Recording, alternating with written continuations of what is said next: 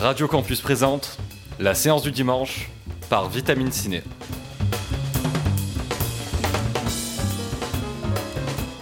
Au programme aujourd'hui, des tranchées, des plans séquences et le bilan d'une décennie.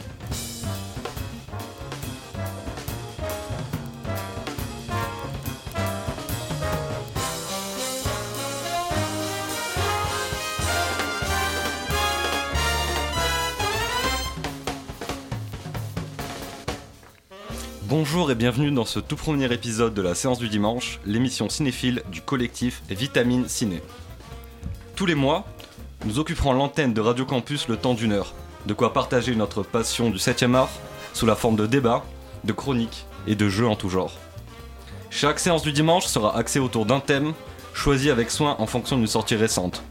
Aujourd'hui donc, nous profitons du nouveau film de Sam Mendes, 1917, sorti en janvier dernier, pour évoquer les longs métrages traitant de la Première Guerre mondiale au cinéma.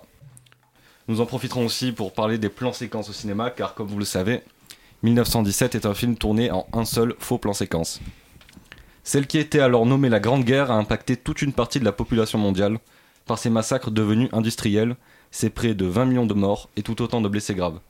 Il va de soi que le sujet a souvent été abordé au cinéma, cependant, dans l'immédiate après-guerre, les plaies sont encore trop vives pour montrer directement les horreurs des tranchées. Le traumatisme est encore vif, qu'il soit évoqué en sous-texte ou que les morts viennent littéralement hanter les vivants, comme dans le Jacques d'Abelgance que nous adorons tous ici. Dans 1917 de Sam Mendes, on n'assiste pas directement au combat qui a lieu dans les boues entre les tranchées, mais ensuite deux soldats britanniques qui tentent d'éviter un massacre de plus. Pour débattre de ce film qui ne semble pas tous nous mettre d'accord, je suis entouré de véritables soldats de la cinéphilie, les trois membres de Vitamine Ciné. Commençant par celui qui, tel le Bounassar, sur le terrain du Vélodrome, agit en tant que véritable défenseur des films de patrimoine. Louis, comment vas-tu? Très très bien, merci. Très belle présentation. Merci. Euh, pour nous parler de l'aspect technique du cinéma et plus particulièrement des musiques, celle qui va nous présenter la playlist du dimanche, Adeline, comment vas-tu Adeline? Très bien, et toi? Et vous? Eh ben très bien, très bien. Enfin, le pourfendeur de Faquin, l'homme de l'ombre, comment vas-tu Lucas? Ça va très bien, merci. C'est parti pour le débat, donc après une courte bande-annonce.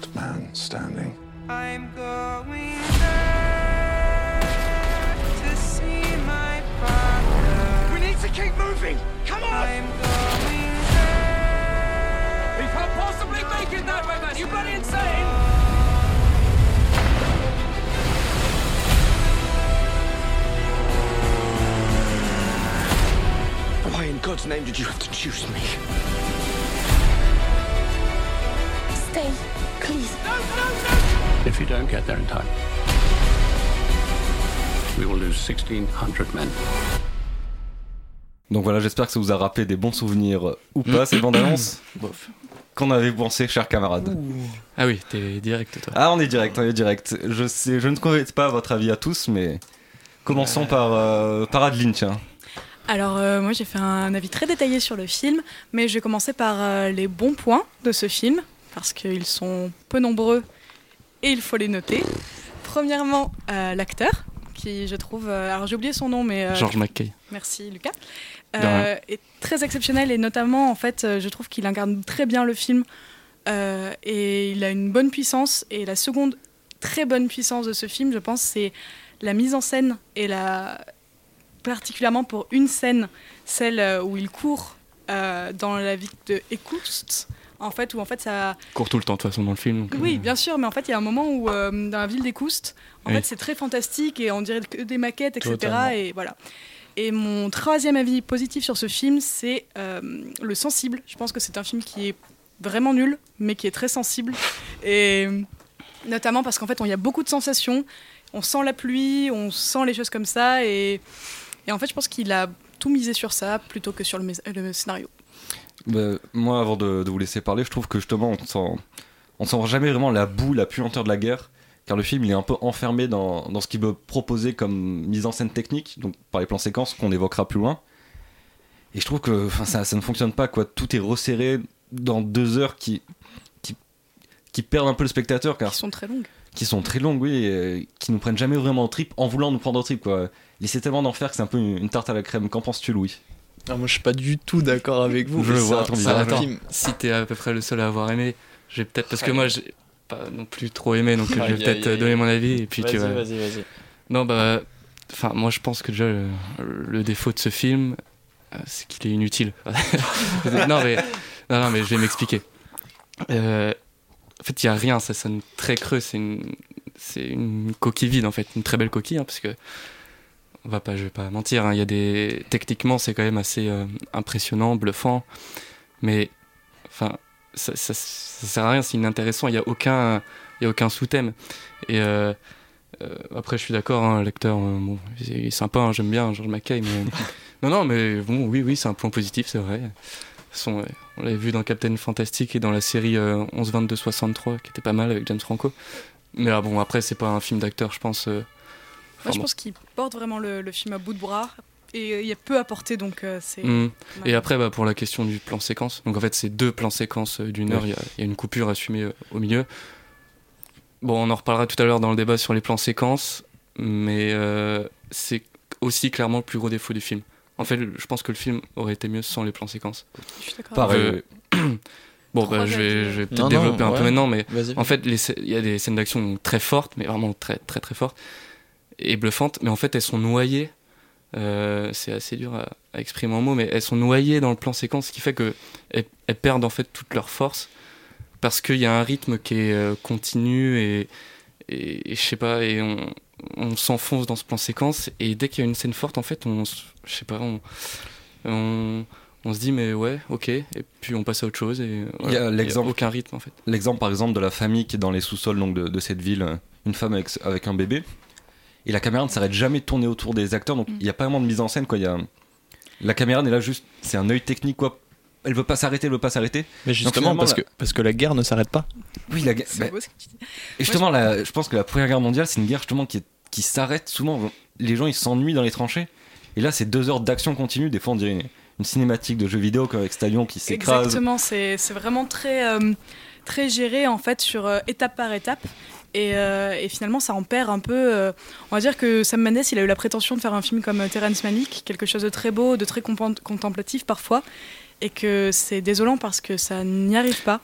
Et je pense que avant de te laisser la parole, Louis, parce que je non, pense que tu je trépigne. mais je pense que aussi le plus gros défaut du film, c'est son scénario. Il n'y en, a pas. Il y en a pas. c'est pas grave. non, non, je suis moi, la, plus, la plus grosse erreur quand on fait un film sur la Première Guerre mondiale qui est vu, revu, etc., c'est de faire un film aussi anti-allemand. Et euh, je pense que c'est un vrai problème, c'est-à-dire que les peu de fois où on croise quelqu'un qui est allemand, euh, il y a un côté très euh, gentil anglais, il va aider le l'allemand, c'est quelqu'un de gentil, et en fait l'allemand tue des vaches, tue le mec, tue tout le monde, enfin ça fait vraiment peur cette vision. Je suis pas sûr que ce soit anti-allemand, enfin, c'est bah, anti-guerre quoi, enfin, ce bah genre non, de comportement. Parce que finalement, euh, finalement les Anglais ils ont souvent des, des avis gentils quoi. Ça passe des. Ouais, ouais, ouais. Non, mais au-delà du point de vue du film, moi, c'était vraiment son parti pris technique qui m'a. Ah oui, non, mais bien sûr. Qui m'a bluffé et je trouvais ça super intéressant parce que tu disais que justement, la Première Guerre mondiale, c'était un sujet qui était vu et revu.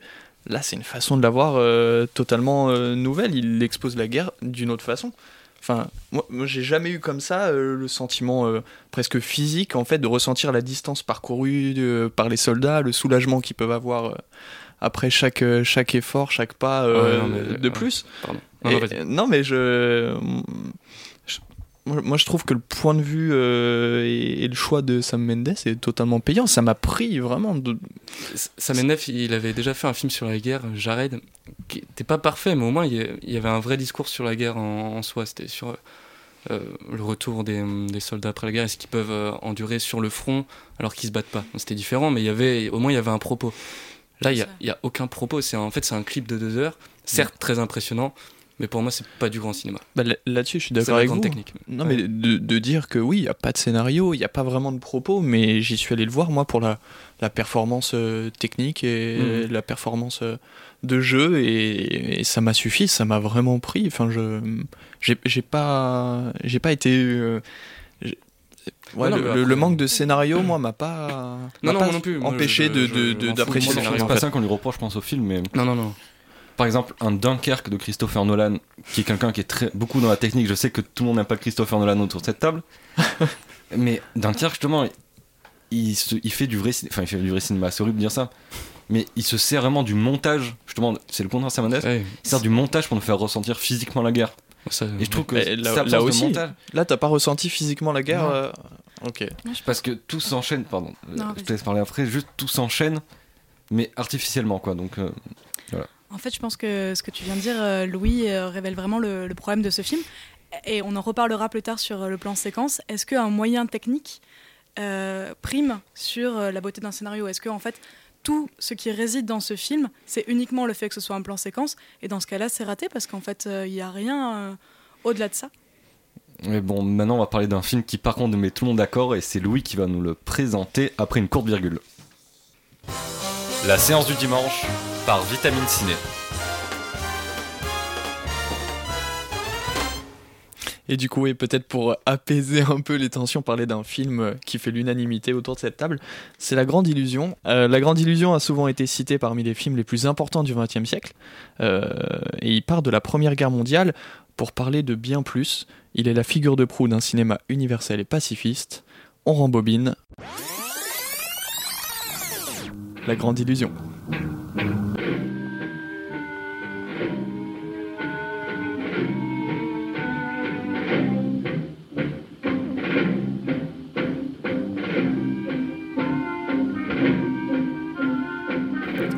Première Guerre mondiale. L'avion du capitaine de Boldieu et du mécanicien maréchal est abattu lors d'une opération. Les deux soldats français sont faits prisonniers par le commandant allemand von Raufenstein. Emmenés dans un camp, ils aident leurs compagnons de chambrée à creuser un tunnel. Mais à la veille de leur évasion, les détenus sont transférés. Maréchal et de sont finalement conduits dans une forteresse dirigée par von Raufenstein. Celui-ci traite les prisonniers avec courtoisie, se liant même d'amitié avec de mais les officiers français préparent une nouvelle évasion. À l'origine du projet, Renoir a rencontré les prisonniers de guerre, et notamment l'adjudant Pinsard. La grande illusion est ainsi émaillée de plein de petits faits de captivité. On se rend par exemple compte de l'importance des nouvelles et des lettres euh, reçues par les captifs, et le recul qu'ils pouvaient avoir aussi euh, dessus. Ce sont d'ailleurs ces nouvelles qui font entrer euh, les combats dans le film, en évoquant les batailles et les avancées, parce qu'autrement, ces batailles, elles ne sont pas montrées dans le film. En fait, La Grande Illusion, c'est un film sur les prisonniers, et ainsi un film, moins un film de guerre qu'un film sur la guerre. Cela permet à Renoir d'aborder différents thèmes, donc la discipline, l'honneur, les blessures et la mort, mais aussi et surtout les nationalités, les barrières, les différences de classe et de culture qui s'opposent à une réunion des hommes. Renoir euh, superpose le conflit de classe à celui des nationalités. Il y a une guerre de classe à l'intérieur de chaque armée finalement. Renoir va alors chercher à montrer l'amitié ou la fraternité qui peut se faire entre ces classes et ces nationalités. Truffaut euh, disait justement à propos du film qu'il est construit sur l'idée que tout le monde se construit horizontalement par affinité et non pas verticalement par frontière. Un exemple de ces liens horizontaux est celui que noue Maréchal avec un mécano allemand, ou celui qui rapproche euh, les nobles de Boldieu et von Raufenstein. Et si de Boldieu meurt, euh, tué par von Raufenstein justement, pour quelqu'un qui n'est pas de sa classe mais de sa nation, cela rend l'affrontement entre personnes semblables euh, ou de, même classe d'autant plus absurde. D'autant que De Boldieu prend conscience lors d'une discussion avec euh, Van Roffenstein qu'en tant que militaire de carrière, il fait partie d'une espèce en voie de disparition. La guerre est aussi un moment de prise de conscience sur sa propre condition et elle force à rompre les barrières, notamment sociales. Dès la règle du jeu, en 1939, Renoir sonnait le glas de cette noblesse d'âme dont De Boldieu et Roffenstein étaient les derniers représentants. De nous deux, ce n'est pas moi qui suis le plus à plaindre. Moi, j'en aurai fini bientôt. Mais vous, vous n'avez pas fini. Pas fini de traîner une existence inutile. Pour un homme du peuple, c'est terrible de mourir à la guerre. Pour vous, mais et moi, c'est une bonne solution. Ainsi, dans ce film, c'est l'amitié naturelle entre des personnes très différentes et contre tout système qui nous est raconté. Ni film historique, ni véritablement film de guerre, l'œuvre de Renoir saisit les hommes dans leur complexité, hors de toute appartenance aux nations, même si ces nations-là sont en guerre. La grande illusion paraît alors tenir un discours d'une simplicité euh, absolue, que le cinéaste résumait ainsi, donc là je cite Renoir, Les hommes ne se divisent pas en nations, mais peut-être en catégories de travail. C'est ce que l'on fait, qui est notre véritable nation. Donc euh, c'est une sorte de tour de Babel inversé, ce film. Le monde clos où se mêlent les captifs et les gardiens ne cesse d'illustrer avec beaucoup de facilité, je trouve, euh, euh, la, bah, la, facilité justement avec laquelle les hommes se créent des modes de communication pour pallier à leurs différences de, de langue. donc humour, théâtre, musique, regard, c'est tout ce qu'on voit dans le film, porté par un réel désir en fait de se comprendre les uns les autres. Donc Renoir, euh, cinéaste de la vie, euh, prend le temps de dépeindre ses personnages avec lyrisme, camaraderie et humour avant de glisser dans la tragédie. Ainsi donc, de tentatives d'évasion en tentatives d'accommodation, la captivité des personnages ne sert qu'un but, montrer que rien, dans un quotidien partagé, ne sépare les prisonniers français, britanniques ou autres de leurs jolis allemands. Du coup, et du coup, je vais finir en vous parlant de, la scène marquante, selon moi, dans le film, la plus belle, c'est celle de la Marseillaise. Euh, donc, pourtant interdit sous Vichy à partir de 1940, et en renversant les barrières entre nations, je trouve que la grande illusion ne manque pas d'un certain patriotisme, et cela est très présent dans cette scène. Et puis surtout dans le film, euh, comme je l'ai dit, la guerre est abstraite, elle n'apparaît que par éclat, et cette Marseillaise, euh, entonnée en l'honneur d'une avancée française, interrompant le spectacle où les détenus costumés avaient convié les officiers allemands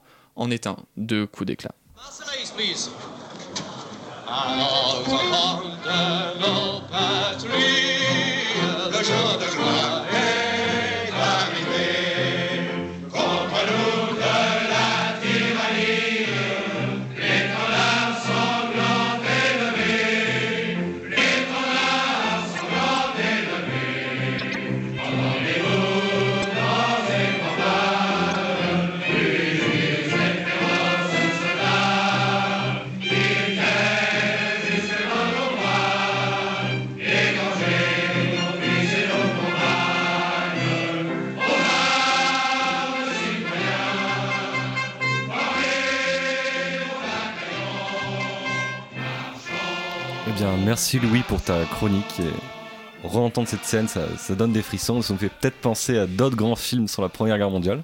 Mm. Donc je sais pas, on a peut-être quelques minutes pour parler un peu des, films sur la Première Guerre mondiale qui vous ont potentiellement marqué. Ouais, on est là pour ça. Lucas, tiens par exemple, toi qui, toi qui parles. Euh, oui, alors, moi si je devais retenir qu'un film sur la Première Guerre mondiale, ce serait Capitaine Conan de Tavernier. Alors, en fait, je trouve le parti pris de, de montrer la, terreur de la Première Guerre mondiale euh, en montrant l'après Première Guerre mondiale extrêmement fort. Bon, après, il y a une première demi-heure qui est consacrée euh, quand même aux, guerres de tranchées et tout ça. Mais en fait, le film se focalise sur euh, la violence d'après-guerre de la part des soldats. On, on voit bah, des mecs qui ont été habitués à tuer et à la violence pendant 4 ans, qui se retrouvent du jour au lendemain sans rien, sans, sans rien pouvoir faire. Ils doivent retrouver un travail. Enfin, c'est un peu spécial parce que c'est le pays de l'Est, mais c'est un peu la même logique. Et euh, bah voilà, c'est d'une violence sans nom, mais une violence euh, civile où il y a des viols, des vols, euh, etc. Et bon, Toreton est absolument incroyable dedans. Enfin, c'est là qu'on se voit qu'en France, on a quand même un, un, vivier d'acteurs absolument fou et on ne peut pas se plaindre du cinéma français, je pense. Enfin, après, c'est un vieux film, enfin assez vieux film, mais la, la, logique est la même aujourd'hui. Et euh, voilà, je trouve, en tout cas, pour ma part, je trouve que c'est encore plus fort de montrer euh, l'impact de la Première Guerre mondiale en montrant l'après Première Guerre mondiale. Je suis d'accord, en plus, ça nous fait un peu euh, relativiser sur la vision qu'on a sur la Première Guerre mondiale.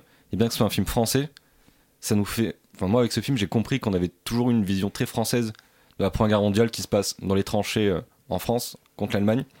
Alors, ce que montre le film, c'est que la guerre continue bien après mm. l'armistice dans les c'est en, ça se finit, je crois, en Roumanie contre les, contre les soviets, oui. ça montre une violence extrême sans être forcément graphique. Et je trouve que ça nous rappelle aussi que Tavernier est un très grand réalisateur. Et peut-être que vous avez vu La vie et rien d'autre aussi avec euh, le grand Philippe Noiret. Je me vole mon. Euh, ah ben, c'est une transition toute trouvée. La vie et rien d'autre, Adeline Alors euh, pour moi, oui, c'est un, un, vrai film intéressant sur la guerre et sur comment. Enfin, qu'est-ce qui se passe à côté et que faire après euh, la guerre, comment se reconstruire, etc. Et je trouve que Sabine Azena est géniale dedans. Euh, Philippe Noré aussi. Je m'attendais un peu à ce que tu, tu le choisisses comme film, mais je trouve que la photographie est magnifique. Et, euh, et en fait, ça parle de la guerre sans, sans vraiment s'inscrire dans la guerre, et je trouve ça vraiment intéressant. j'ai l'impression que les grands films qu'on retient sur la Première Guerre mondiale sont pas forcément des films sur la guerre des, des tranchées, par exemple. La Grande Vision sur les prisonniers, La vie rien d'autre, ou euh, Captain Conan, c'est un peu sur les à côté sur l'impact psychologique. Mais- Et peut-être qu'il y a, peut-être vous pensez à d'autres films. Bah, euh, Même Les Sentiers de la Gloire de, de ouais. Kubrick, il y a un peu de, de tranchées, mais c'est- oui. pas le, le point principal du film, qui est euh, un soldat, euh, je sais même plus ce qu'il a fait, il a tenté de fuir, c'est ça il, euh, Ils ont, je crois que les trois soldats n'ont pas voulu aller à, à un Ah oui, assaut. euh, euh, oui. Ok. Et donc, euh, un sont jugés. certain. Non, bon, on peut penser à un long dimanche de fiançailles aussi sur les conséquences euh, psychologiques de la guerre. En fait, je pense que c'est vraiment ça la particularité de la Première Guerre mondiale. C'est pas forcément le combat qui, qui a vraiment marqué les esprits. C'est plutôt en fait euh, le, les conséquences que ça a eu sur les psychologies des, des- enfin, sur la psychologie en fait des anciens soldats et, et sur l'impact que ça a pu avoir en fait sur euh, Ouais. tout Et un. Il y a le phénomène des gueules cassées aussi, qui a été euh, mis en scène par euh, la Chambre des officiers. Et par au revoir là-haut. Oui, c'est vrai. Mais euh, ouais. Bon, après, de là à dire que euh, les- la guerre en, en soi des tranchées n'a pas, n'a pas bouleversé, je suis pas d'accord. C'est, c'est- Si, si, en fait, non, mais si, c'est ça, c'est que ça a bouleversé, mais en fait, je pense que ce qui oh, est retenu dans les films, en fait, c'est surtout l'impact. Hmm, oui, ok. Et l'après, en fait. Et c'est ça qui est intéressant, c'est qu'on se dit que finalement, la Première Guerre mondiale, c'est ce qui parle le plus, en fait, de l'arrière que du front dans les films. Contrairement à la Seconde Guerre mondiale. Un dernier film peut-être euh, à recommander euh, à nos auditeurs euh, sur la Première Guerre mondiale? Bah, très classiquement, on l'a évoqué un petit peu, mais euh, Les Sentiers de la Gloire de Kubrick à, à revoir, c'est bah, comme pour la, la Grande Illusion, c'est vraiment la guerre des classes à l'intérieur de chaque armée. Puis pour moi, c'est une œuvre très subversive, quoi, qui, qui dénonce vraiment les, les abus de la hiérarchie militaire, les abus de pouvoir de la hiérarchie militaire. C'est vraiment un film à revoir, un grand classique. Exactement. Et euh, avant de revoir ces classiques, c'est peut-être l'heure du, du jeu avec Lucas. Jouons. Bonsoir. On va jouer à un jeu. Eh ben merci Dixo, oui effectivement, on- va jouer à un jeu. Alors, les règles sont très simples. Euh, je vais très mal vous résumer un film en une ou deux phrases, et vous allez devoir euh, me trouver le nom de ce film. Vous n'avez le droit qu'à une proposition, et euh, c'est un point par bonne réponse. Voilà, j'espère que vous avez compris, c'est pas très compliqué. Ça va aller. Ça ira. On commence avec le premier film. Et on cherche un film dans lequel l'acteur principal, entre deux parties de Burger Quiz, ne manque pas de mordant. Euh, Alain Chabat dans Didier? Et c'est une bonne réponse. Ah, J'ai cru qu'on jouait sur des films de guerre. Ah non, non, non, pardon. Non, non, euh, non, non, je suis, je suis allé en, en roulé, mais on fait. Ok, On ok, fait- parce qu'un burger quiz dans les tranchées, ça m'a paru bizarre, mais. Non, non, non. D'accord. pas- malheureusement, non. Ok. Ok, ça fait un point pour Nicolas déjà. Attention. Mais il est très fort. Alors la prochaine est très fruitée. C'est l'histoire d'un mec qu'il ne faut pas prendre pour une poire, mais qui finit par tomber dans les pommes au milieu de ses oranges. Le pain? Il est trop fort. Mais, Et qu'est-ce qu'il est non, fort mais là, c'est fort. C'est très vraiment. fort, c'est très très fort. Le parrain, bien sûr, Coppola, 72, un classique. Attention, prochain film. Et c'est un film qui peut expliquer pourquoi certaines personnes ne prennent pas de douche. Psychose Non, mais Oh là C'est là. une bonne mais réponse. laisse le temps des gens de, de formuler. Ouais, ouais, on va mais mettre une pénalité de 5 secondes pour une pas de, pitié, pas de pitié pour les croissants. Prochain film, messieurs dames, c'est l'histoire d'un vendeur de savon qui passe un savon à un autre mec. Fight Club. Mais oui, mais faut que je commande la difficulté pour les prochains. Et ça fait 3 points pour Nico, 1 pour Adeline et 0 pour Louis. Zéro pointé. La remontada n'est Bah, pas loin, C'est ça d'aimer les films pas très bons. Attention, le prochain film est excellent. C'est l'histoire de ce mec là qui joue dans Astérix et Obélix aux Jeux Olympiques et qui tue un de ses amis. Si vous trouvez pas, je peux vous faire un replay. C'était un indice. Une mauvaise vanne, mais un indice. C'est Clovis Cornillac. Ah, je ne peux pas euh, répondre à ces questions. Quand même, Astérix et Obélix aux Jeux Olympiques. Ouais, Celui qui joue César. un de. De Ah, ah, mais. Attends, tu peux répéter le pitch? J'ai oublié. Qui tue quelqu'un? C'est lui- Oui, il tue un de ses amis. Enfin, de ses Ah, plein amis. soleil. Et c'est plein Ah soleil. Alors ce film. Incroyable, de long, je pense, euh, au sommet, peut-être son meilleur rôle. On Enfin, j'ai recommandera jamais assez le cinéma de René Clément. Exactement. Et euh, bon, d'ailleurs, il y avait eu un, un remake américain de, de Plein Soleil euh, dont on aurait pu se passer, qui s'appelle d'ailleurs Le talentueux Mr. Ripley. Alors prochain film, c'est l'histoire d'un type. Je crois qu'il y a quelqu'un qui baisse sa femme. Petit moment de blanc dans le studio. Ah, mais C'est la haine? Ce n'est pas la haine. Ah, Raging mais- Bull. Ah, Ah non, mais- ok, mais d'accord, oui. ok. En plus, la haine, euh, Bah, il c'est pas le reprend. même film. Non, c'est il reprend le. Taxi Driver. Ah, d'accord, ok. Euh, euh, c'est toi qui as trouvé. Pour ceux qui n'auraient pas la ref, hein, You fuck my wife. Je préfère expliquer. Un film dans lequel un petit moustachu rend son dernier soupir dans une salle de cinéma. Glorious Bastard. Ah, bien. Non, mais là. Le petit moustachu qui est Adolf Hitler de son vrai nom. Prochain film, un film dans lequel Gavroche est pilote de drone.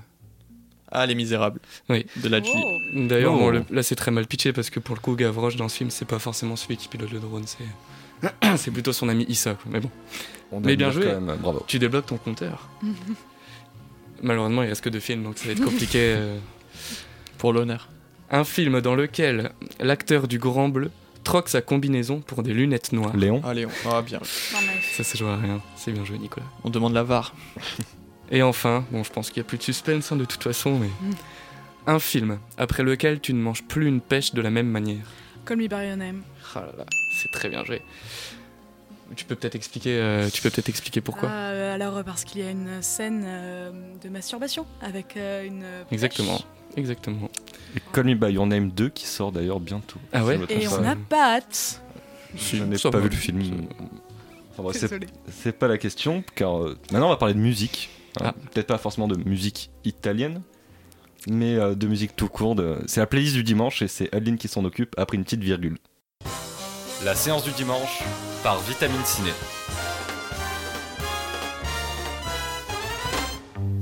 Savez-vous chanter, maître Hobbit? Not a chance. Payé pour jouer du piano, pas pour raconter sa vie. Are you doing something dirty?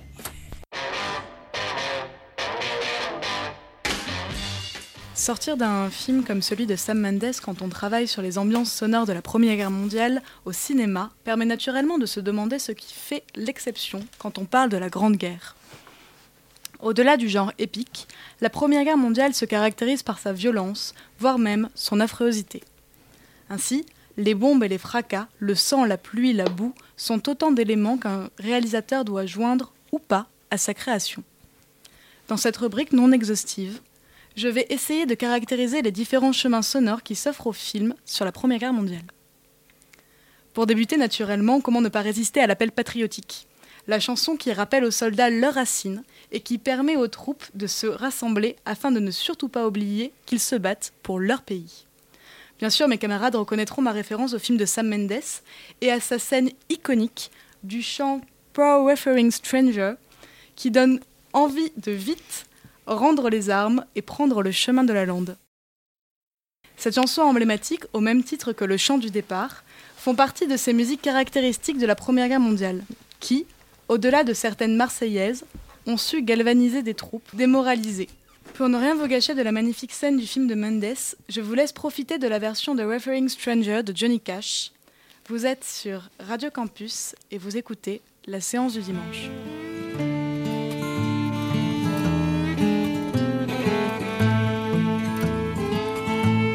I'm just a poor wayfaring stranger traveling through this world below. There is no sickness, no toil nor danger in that bright land to which I go. S'il ne fait nul doute que Johnny Cash a bien su s'approprier cette musique, que dire des réalisateurs qui adaptent une histoire qu'ils n'ont pas vécue? Quel est le point de vue sonore à adopter pour parler de la Première Guerre mondiale? Ici, je dégage trois chemins qui s'offrent aux réalisateurs de films s'attaquant à un tel sujet. Le premier chemin, ou plutôt l'autoroute que prennent nombre de réalisateurs, dont Sam Mendes, c'est le registre épique. Le film multi-oscarisé de Spielberg, Cheval de guerre, ne fait ici pas exception. Pour sa musique, John Williams, le compositeur, a d'ailleurs reçu l'Oscar de la meilleure musique. Pourtant, le registre épique ne permet pas vraiment, à mon sens, de singulariser la Première Guerre mondiale et d'en faire une exception sonore. Cette réflexion, c'est sûrement celle que s'est faite Stanley Kubrick alors qu'il a emprunté le chemin sinueux de la bande sonore. On se souvient de cette fameuse scène où Kurt Douglas traverse la tranchée dans un long plan séquence. Ici, pas de musique, seulement le bruit des bombes. Alors bien sûr, ce choix, c'est celui de la véracité historique, être au plus proche de l'ambiance sonore vécue par les soldats. Mais ils écoutent quoi comme musique les soldats? Avec cette question, le réalisateur accède à un petit chemin de traverse, lié à celui emprunté par Kubrick, celui qui, bien qu'en adéquation avec la période historique, ouvre aussi sur un renouveau. Ici, Albert Dupontel, pour Au revoir là-haut, signe avec la musique de Christophe Julien un Charleston effréné qui rappelle l'aube des années 20, tout comme la folie de la guerre.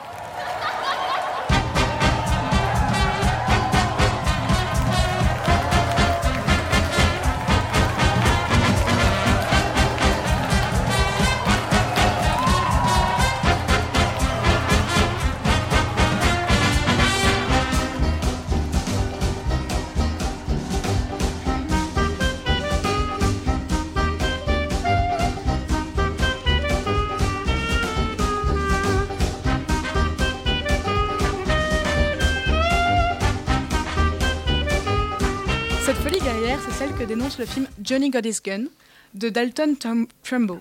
Dans ce film, me diriez-vous, la musique n'est pas ce qui marque le plus les spectateurs, mais c'est le sujet de ce film, profondément antimilitariste, qui crée la musique. En effet, devenu un symbole, le film génère plus de cinq adaptations musicales qui reprennent notamment des extraits du film. Parmi les artistes, Metallica avec son titre One, Little Nemo, mais encore les Beurriers Noirs avec leur titre SOS.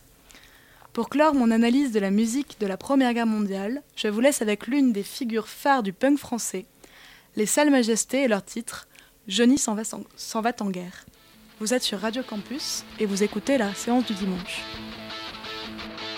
Johnny s'en va en guerre, Johnny est jeune et fier, dans son bel uniforme, il se prend pour un homme. Johnny a belle allure, Johnny est jeune et pur, Johnny est volontaire pour aller en enfer. Johnny sait pas encore, Johnny sait pas encore que la guerre lui réserve un sort pire que la mort. Johnny sait pas encore, Johnny sait pas encore qu'en allant à la guerre, il ira en enfer. Il sera un héros servant la patrie. Johnny n'a pas compris se devoir et a encore. Nous dansons des paysans qui nous a fait quitter euh, le thème de la Première Guerre mondiale. Maintenant, on va peut-être avoir un petit débat sur les plans séquences. On le rappelle, 1917 est fait en plan séquence. Il y a plus de 70 ans, le grand Alfred Hitchcock s'essayait déjà l'exercice du film en un seul plan séquence, avec le passionnant La Corde. Les cartouches de bobine ne pouvant pas excéder un quart d'heure, il a toujours recours à diverses astuces pour cacher la transition entre les plans, pour conserver l'illusion de l'unicité. Mais alors que depuis 20 ans les caméras numériques permettent de s'affranchir de ces contraintes techniques, qu'en est-il des plans séquences dans les récits? Hmm, C'est une question pour euh, tous les trois. À votre avis bah, moi, je commencerai par dire déjà que euh, le plan séquence est né avec le cinéma. Parce que les premières euh, prises de vue des, des Frères Lumière, en fait, c'est un peu des plans séquences. C'est-à-dire que ça durait 2-3 minutes, mais c'était qu'en un seul plan. Même s'il n'y avait pas de mouvement, euh, on peut dire en quelque sorte que c'était un plan séquence. Et, et puis est arrivé le, le, montage, qui est. En fait, là, à partir de là, il y a deux écoles qui s'opposent. Et c'est bah, soit on filme tout d'un coup, donc le plan séquence, soit on morcelle ce qu'on filme, et donc on utilise le montage pour faire passer son message. Et ces deux écoles, euh, je pense qu'en France c'est André Bazin qui a bien soutenu le, le, plan séquence et qui s'opposait, bon c'est très très schématique, très schématique et, en, face c'était Eisenstein en gros qui, qui lui euh, faisait tout reposer sur le montage. Le but de toute façon là, ça va pas être de dire euh, que c'est l'un ou, que c'est l'autre qui est le, le mieux qu'il faut faire. Mais en tout cas, il y a deux écoles. Après, moi, je sais pas ce que vous en pensez, hein, mais je pense que les deux, de toute façon, ont, leur, ont leurs avantages. Mais qu'il faut bien les utiliser, ce que n'a pas fait euh, ce bon vieux Sam. Moi, je trouve que souvent, les euh, plans séquences les plus efficaces sont peut-être les plus discrets. Ou alors ceux qui s'assument totalement euh, leur grandiloquence, pas forcément le temps d'un film, hein. Mais je pense à l'introduction de Snake Eyes par Brian De Palma, je sais pas si vous l'avez vu, mais c'est un quart d'heure avec Nicolas Cage autour d'un match, d'un match de boxe. et après c'est tout euh, un plan qu'on retrouvera tout au long du film et sous d'autres points de vue. Donc le plan séquence est là pour montrer que le spectateur ne voit pas toujours tout et est donc soumis euh, à l'œil du réalisateur. Donc voilà, je pense que les, on n'est pas besoin forcément de faire des films en un seul plan séquence pour que le plan séquence soit efficace. Je pense à Victoria, qui est un film qui était sorti il y a 5 ou 6 ans, qui était sympathique, mais juste une performance technique. Ouais, c'est ça, Louis. ouais, Victoria, ouais, parce que tu en parles, c'est c'est une prouesse technique, mais finalement, c'est un film que personne n'a retenu euh, pour d'autres raisons, ou même pour celle-là, finalement. C'est un film qui est un peu, euh, qui est un peu passé aujourd'hui, et non, je te, je te rejoins là-dessus. Et même sur le fait que des plans séquences d'un quart d'heure euh, peuvent être bien plus efficaces et bien plus utiles que des des plans séquences de, de tout un film. Et- Euh, moi, je pense à L'Aurore de, de, de Murnau, dans lequel il y a un, plan séquence pour l'entrevue euh, des deux amants euh, sous la pleine lune et qui donne une, une sensation d'entraînement fatal, enfin qui, qui sert très bien le qui sert très bien qui sert très bien la, scène et finalement il dure pas plus de, de 10 minutes donc ouais je, je te rejoins là-dessus. Et non, je voulais dire, c'était marrant parce qu'après 1917, on, bah, on a eu une, une petite conversation sur les plans séquences avec Nicolas et on se disait que euh, justement un plan séquence gagnait tellement en intensité et en, et en valeur quand il était inséré au sein d'un d'un film monté normalement. C'est vrai. Et, et on a pensé au même film, c'était Les Fils de l'Homme, D'Alfonso Cuarón. ouais, où il y a, il y a deux plans séquences, hein, deux, en tout cas deux vrais plans séquences bien longs, de bien 5 minutes pour le premier et l'autre doit faire 10 minutes, facile même, 10 je pense, minutes. euh, ouais. les deux. Et les deux, mais sont vraiment mais monstrueux. Et euh, pareil, je pense que si tout le film avait, fait, avait été fait en plan séquence, bah, ces deux scènes-là auraient perdu en, en intensité. Puis dans la même idée, mais dans un contexte plus général, c'est que en ce moment, enfin depuis un petit bout de temps, il y a une tendance à l'accélération des images, parfois des, des films avec euh, des, des plans de deux secondes qui s'enchaînent. Je trouve que ça fait du bien d'avoir de temps en temps des, des, des plans séquences. Je pense qu'en fait, la... pour reprendre ce que tu disais au début, euh, Lucas, la, la vraie particularité d'un plan séquence, c'est qu'il faut savoir imposer un rythme que le montage impose normalement. Et quand tu parles du film avec Nicolas Cage, donc j'ai oublié le, le nom, Snake Eyes. euh, justement, en fait, ce qui, ce qui fait la différence, c'est que en fait, le, le rythme est imposé directement. Il y a de la fluidité, les gens passent, les gens reviennent, etc. Et on suit un personnage principal, et pour autant, on se sent pas ennuyé.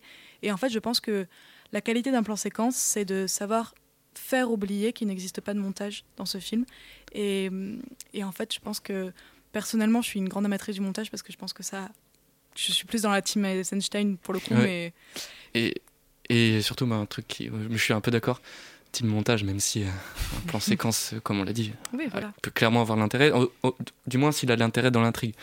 Et là, je pense aussi à euh, le film chinois Un grand voyage vers la nuit, qui De sorti en 2018, où la première heure est bon, montée euh, assez normalement, même si c'est des plans assez longs. Et la deuxième heure, c'est que un plan séquence. Et je- honnêtement, je pense que c'est le meilleur plan séquence que j'ai vu de ma vie, au moins techniquement et visuellement. C'est donc je peux que conseiller. Mais non, au niveau du montage aussi, bah, ce que ce que ne peut pas permettre euh, le plan séquence, c'est moi l'effet que j'adore, c'est l'effet Kuleshov. Je vais peut-être expliquer euh, euh, ce que c'est vite fait. Vas-y, vas-y. euh, bah, je vais expliquer avec l'exemple, le fameux, fameux exemple. Je sais, plus bébé. si ça- je sais plus si c'est exactement ça, mais en tout cas, moi je l'ai pris comme ça. Imaginez un plan euh, sur un gros gâteau euh, bien sucré, suivi d'un plan avec un homme qui a un sourire en coin et des grands yeux. Là, vous allez vous dire, euh, enfin, vous allez associer les deux images et vous dire, ah bah, il est gourmand, il, il a faim, il a envie de manger. Maintenant, imaginez un plan avec une petite fille de, de 5-6 ans, et derrière le même plan du même monsieur, les yeux grands écarquillés et un sourire en coin. Là, vous avez tout de suite une pensée plus, plus sombre, vous vous dites qu'il va. Voilà. Et, et alors que c'est le, le même plan, euh, le même plan de l'homme. Ce qui fait que un même plan, en fait, il est déterminé par ce qu'il y a avant et après. Et, euh, et bah, le montage, euh, il joue là-dessus. Et bon, après, il y en a qui disent qu'il y a du montage aussi dans les plans séquences parce qu'il y a, plusieurs cadres dans un même plan séquence, mais c'est quand même pas le même impact parce que avec le montage, euh, l'image change direct. Encore une fois, voilà, c'est une question de rythme et c'est une question d'en fait ce que, ce que fait ressentir le, le plan séquence. Est-ce qu'il arrive à donner ce qu'il est ce qu'il a été prévu pour, enfin pourquoi il a été fait. En fait, par exemple, pour, pour un film comme Shining, euh, sans plan séquence, le film n'aurait pas forcément d'intérêt parce que c'est une histoire assez simple et en fait le plan séquence apporte une lenteur et une espèce de, de présence en fait très pesante sur le film qui pourrait pas être créée avec un montage aussi rapide. En fait, je pense que le plan séquence il doit être utilisé avec parcimonie, mais souvent avec intérêt et en fait avec un intérêt esthétique et scénaristique. Je pense qu'un bon exemple récent qu'on a tous vu autour de la table, c'est dans The, The Irishman de Martin Scorsese. Euh, Oui, je parle toujours de Scorsese euh, dès que j'en ai l'occasion. Ça fait toujours plaisir. Il y a un très beau plan en plein milieu du film, et en sortant du film, on se disait tous ça. C'est un plan séquence, mais discret même dans son traitement narratif. Parce qu'au lieu de filmer un meurtre en plan séquence, montrer les gens, des gens qui sont dans l'ascenseur pour aller tuer quelqu'un chez un barbier, Scorsese décide de faire un plan séquence, mais pour s'éloigner du Il meurtre est fou ce plan. ouais. pour s'éloigner du meurtre et finir sur un- une boutique avec des fleurs, comme s'il était là d'avoir euh, de filmer la, la violence quoi. Donc le plan sert à vraiment à se détacher et à rajouter un propos, un surpropos à ce qui est filmé. Mm. Ouais, c'est vrai. Et puis, et puis, ce que j'aime aussi dans les plans séquences un peu plus longs cette fois, c'est que ça oblige à une certaine chorégraphie et c'est souvent ce qui m'impressionne quand elles sont bien réalisées, bien pensées et techniquement bien, bien faites. ouais. Je pense que t'aimes beaucoup euh, l'impasse de Brian De Palma, oui ou pas? Oui, oui, mais euh, d'autres aussi. Hein, je... Ben, je pense à cette fin euh, dans le métro, j'allais dire parisien, non, new-yorkais, où c'est vraiment toute une chorégraphie avec Al Pacino Non, qui bien sûr, danse. bien sûr. Et je trouve pareil que ce dernier quart d'heure est, est Un, parfait. un exemple plus récent, c'est la scène d'ouverture de La La Land. On en parlera peut-être tout à l'heure dans les films de la décennie. Mmh, Mais, euh, mais c'est une chorégraphie, euh, enfin qu'on aime ou pas le film, la chorégraphie euh, de la scène d'ouverture est assez impressionnante, je trouve. Et c'est ce que j'aime parce que c'est ce qu'oblige le, le plan séquence. La scène d'ouverture de Climax aussi. De danse. Oui, euh, oui, Enfin, oui. d'ouverture, au bout de 10 minutes, mais Mm. Plan séquence de 5 minutes sur une, une troupe qui danse. euh, vraiment. euh, je trouve ça plus efficace que La La Land.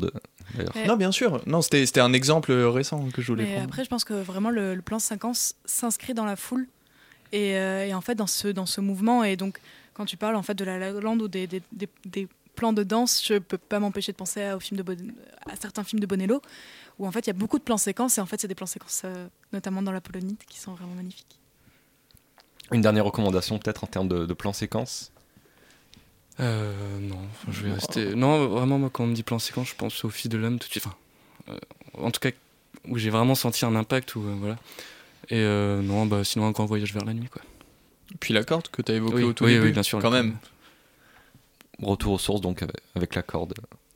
Le maître, Hitchcock. Le maître. Le boss, Le tout boss. simplement. Et maintenant on va parler aussi de, de boss, enfin de, de cinéastes qui nous ont marqué dans cette dernière rubrique. You talking about dreams?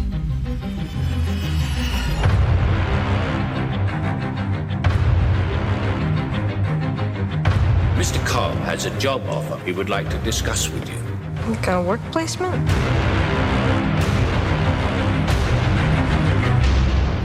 Sans peut-être tomber dans la facilité du top 10, prenons le temps qu'il nous reste pour évoquer les films sortis ces dix dernières années nous ont particulièrement marqué. Donc en introduction de cette chronique, vous aurez sûrement reconnu la bande-annonce d'Inception, devenue un modèle utilisé et sur-recyclé à tort et à travers dans les trailers des années suivantes. Ça tombe bien, le film de Nolan est sorti en 2010, donc en ouverture de cette décennie. Et euh, il ouvre, selon, euh, selon moi en tout cas, cette décennie avec brio, quoi qu'en disent ses détracteurs qui se trouvent aussi autour de cette table. Je n'ai pas honte de dire haut et fort que c'est avec le film de Nolan que j'ai pris ma véritable première claque de cinéma.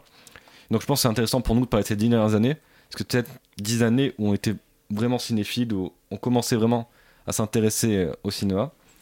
Donc euh, voilà, quels, euh, quels sont les grands films qui vous ont marqué pour de bonnes ou mauvaises raisons, mais plutôt pour de bonnes raisons, je pense, ces dix dernières années? Adeline? Alors je pense que c'est très difficile de faire un, un- un récap de toute cette décennie parce qu'il faut quand même rappeler qu'il y a 10 ans, moi j'avais 12 ans. Et, euh, et du coup, euh, il y a certains films, en fait, euh, on se rend pas compte, mais c'était il y a tellement longtemps et ça fait beaucoup de, de choses à, à se réfléchir. Et du coup, quand on pense à faire un top ou à faire des réflexions des meilleurs films de la décennie, en fait, je me suis rendu compte que ceux qui restent, c'est pas les films qu'on a aimés, c'est les films qu'on déteste ou les films qu'on a vraiment pas aimés ou alors qui nous ont fait des chocs. Donc je sais pas si ce que je vais dire, c'est les films que j'ai préférés, mais c'est alors des films qui m'ont marqué et qui m'ont touché. Et donc euh, parmi eux, euh, notamment, il y a La Polonide, donc, euh, dont j'ai déjà parlé de Bonello Toujours Bonello. toujours Bonello. Et pour moi, cette rencontre avec Bonello, qui s'est faite avec la Polonide, qui est sortie en 2010 ou en 2011, c'est vraiment un vrai choc euh, cinématographique. Et... Parce qu'en fait, je pense qu'il allie l'es- l'esthétique, l'élégance et, et la dureté d'un film euh, qu'il peut y avoir sur euh, Les Maisons Closes. Louis, t'as peut-être un film euh, qui t'a. Mm, Ouais, plu ouais, le, le premier qui me vient, et je pense pas que tout le monde y pense forcément, c'est peut-être très personnel, et c'est Patterson de Jim Jarmusch, Mm. que j'ai beaucoup aimé, et qui fait vraiment partie de mon, de, de, de, de, de mon top de la décennie. C'est un film qui est lent, c'est un film qui est délicat, c'est un film qui est poétique, euh, qui nous fait aimer presque euh, les habitudes, la lassitude. Euh, Moi j'aime beaucoup. Je suis, je suis un, un grand fan de Jim Jarmusch. Et dans cette décennie, Patterson, c'est celui qui m'a le plus marqué de lui. Alors, c'est peut-être pas un film. Enfin, j'ai j'ai beaucoup aimé, mais c'est pas mon, du tout dans mes préférés de, de la décennie. C'est pour ça que je dis que c'est sûrement très Ouais, personnel. Mais je comprends très bien ce que tu dis. euh, c'est un peu un cocon dans lequel on s'enferme. Il y a d'autres films, j'en ai pas noté pour, pour ceux qui m'ont marqué cette année. Mais je trouve que c'est aussi très agréable au cinéma de- d'aller dans ces cocons, euh, ces Totalement, protecteurs, quoi, ouais. de- cette routine avec. euh, donc c'est un Ouais. film avec Adam Driver et Goldfish et Farhani, si je me trompe pas. Et Lucas, t'as peut-être des films toi qui t'ont t'ont marqué? Ouais, ouais, moi, le, le premier qui me vient à l'esprit, c'est All Inclusive hein, de Fabien Antoniette. C'est une Un heure et demie. classique. Non, mais une heure et demie de, de pur cinéma. Franck Dubosc, euh, au top de sa forme. On pourrait citer aussi Mister V, incroyable. Toute ouais. ressemblance avec. euh, Toute ressemblance. euh, Franck Michel Dubosc Denis, aussi. ouais. Mais Franck Dubosc est vraiment un, Ouais, ouais, un ouais. grand acteur. Je pense que bientôt il. Non, mais je le pense sérieusement. Euh, bah, je peux peut-être commencer par des petites mentions spéciales, sans forcément m'étaler dessus, mais je pense que vous allez être à peu près d'accord. Pas très original, mais Parasite, Bien sûr. Amour de Michael Haneke. Euh, ça c'est peut-être plus personnel, mais La Piel qui habito de Pedro toujours Almodovar. pas vu, Ah là là pas là vu. là. Euh, Phantom Thread de Paul Thomas Anderson. Ouais. Under the Skin de Ah, Glazer. Euh. J'allais en parler. euh, Ouais, ah là là. ouais, ouais. Et non, vraiment, ou sinon, ou les euh, films qui m'ont vraiment, vraiment marqué. Bon, de toute façon, il y a trois films du même réalisateur, qui est euh, Lars von Trier. Donc, Bien euh, sûr. Mélancolia, Nymphomaniac et The House That Jack Built. Ça te convient très bien. Alors, euh, Pour moi, le meilleur film de la décennie. J'ai Ah, pas peur de le The House dire. that Jack Built Lequel Oui. Ah oui, ah oui. Le dernier. ouais. Mais euh, non. Lars von Trier, peut-être mon réalisateur vivant euh, préféré. Euh, pff, déjà par les thèmes qui, qui, qui choisit, que je trouve euh, superbe. Donc Mélancolia, meilleur film sur la fin du monde de, de l'histoire, je pense. hein. Enfin, traiter de la fin du monde avec une dépressive, je trouve c'est con, mais c'est c'est tellement bien senti. Et euh, bon, Nymphomaniac, euh, Gainsbourg est, est incroyable dedans. Et The House of Jack Built, je peux peut-être, euh, tu peux peut-être. Non, mais j'ai- pas grand chose de Non, non, plus mais- à dire que. Oh, T'en fais c'est déjà très bien de- l'éloge, d'en mais parler. Ouais, non, mais c'est. Mais en fait, Von Trier, est- il est tellement goulu dans, dans sa manière de, C'est de- vrai, non, de présenter des- ses des- idées. C'est très direct, mais à la fois aussi, il y a des sous, des sous-textes. et- des plans qui font des, presque des fresques quand on fait pause ou des.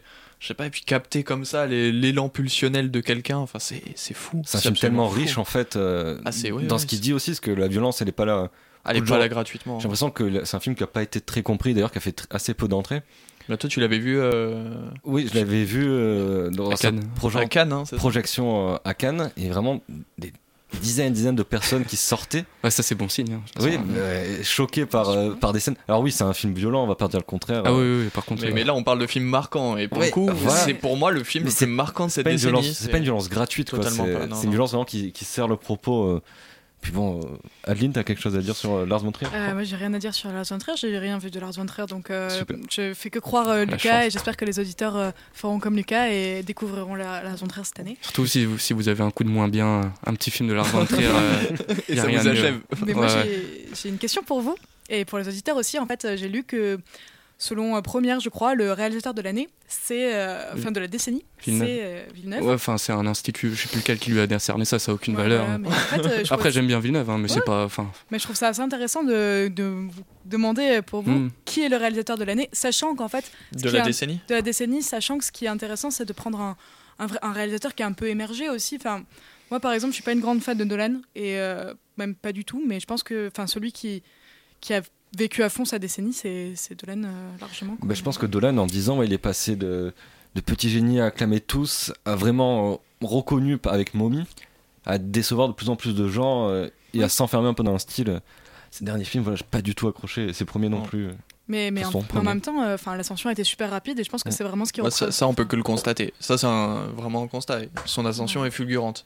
Après, euh, moi, j'aime pas du tout. Mais, euh, Mais, mais en effet, c'est celui qui. mais pour toi, c'est qui le réalisateur de la décennie Ah, C'est dur à dire. Euh, je pense que je dirais Von Trier aussi. hein. eh oui. Encore un gagnant. Petite unanimité pour Van Trier. Moi, je, enfin, je, sais pas parce que j'ai pas tout vu ouais, de mal. euh, c'est compliqué à dire. C'est vrai que j'ai noté, euh, j'ai envie de recommander justement deux films d'un monsieur qui est très très vieux, mais très Mhm. très sage et très très poétique. C'est euh, Alejandro Jodorowsky qui a fait donc euh, La danse de la réalité et Poésie sans fin. Danza de la realidad. Ah, Danza de la realidad et Mhm. Poésie sin fin, qui sont deux films vraiment incroyables, je trouve. euh, C'est de la- du réalisme magique, je crois, pour, pour utiliser un terme un peu savant. Ouais, c'est fantastique. C'est un film très très poétique euh, sur l'enfance de Jodorowsky, son rapport à ses parents, à sa famille. C'est un film assez simple, vraiment même dans sa son exécution euh, et tout, mais c'est un film très très marquant. C'est un des films, je pense, qui qui marquait la décennie. Puis, puis là, pour répondre à nouveau à la question d'Adeline, un réalisateur qui a émergé aussi, c'est euh, Damien Chazelle Oui. pendant cette décennie et qui, à mon avis, n'a pas fini de monter en puissance. Mais justement, vous en pensez quoi de Damien Chazelle euh, autour de la table? Pas- J'ai vu que Whiplash, donc je peux peut-être pas trop me prononcer, mais Louis j'avais aimé en tout cas. Bah, euh, il fait peut-être pas encore partie du gratin, mais euh, il émerge et c'est- ouais, ses films sont intéressants. Il y a vraiment de très bonnes choses à en tirer, des films très appréciables, je trouve, et je pense qu'il va gagner au fur et à mesure de, de, de- de- des années et des films qui va sortir. Donc, euh, Personnellement, j'ai adoré Whiplash. Ouais. C'est Ouais, d'ailleurs le générique de, de l'émission. hein, Bah c'est oui. assez parlant.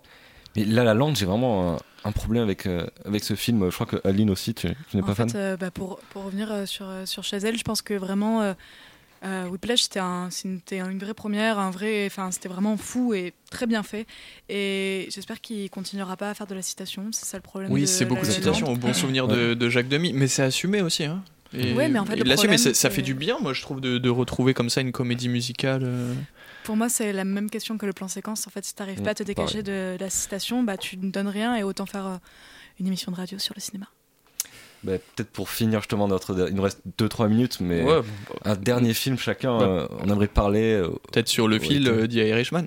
Vraiment sur, sur le fil, sur le fil. euh, euh. bah, c'est- un film bilan en fait de toute une partie de la filmographie d'un réalisateur qui est là depuis, depuis Ouais, 50 ans. et Puis je trouve que ça va je bien. pense pas que soit. ça. Oui, c'est pas un, de ces- un des meilleurs films de la décennie. Je pense. Non, c'est non, quand non, même non, très très grand. oui. Mais, mais en plus, comme ça, pour finir la décennie, un adieu au genre et à ses acteurs. euh, Très beau. En plus, ça pose des, parfait. des questions sur la diffusion et tout, mais c'est pas, c'est pas le sujet. Lucas, t'avais quelque chose à Euh, ouais, encore deux films. Enfin, pour- parce que pour l'instant j'ai cité que des Lars von Trier, mais encore deux autres films qui m'ont vraiment euh, marqué. Le premier, c'est un documentaire mm, qui s'appelle 12 jours de Raymond Mhm. Depardon. Et franchement, allez le regarder.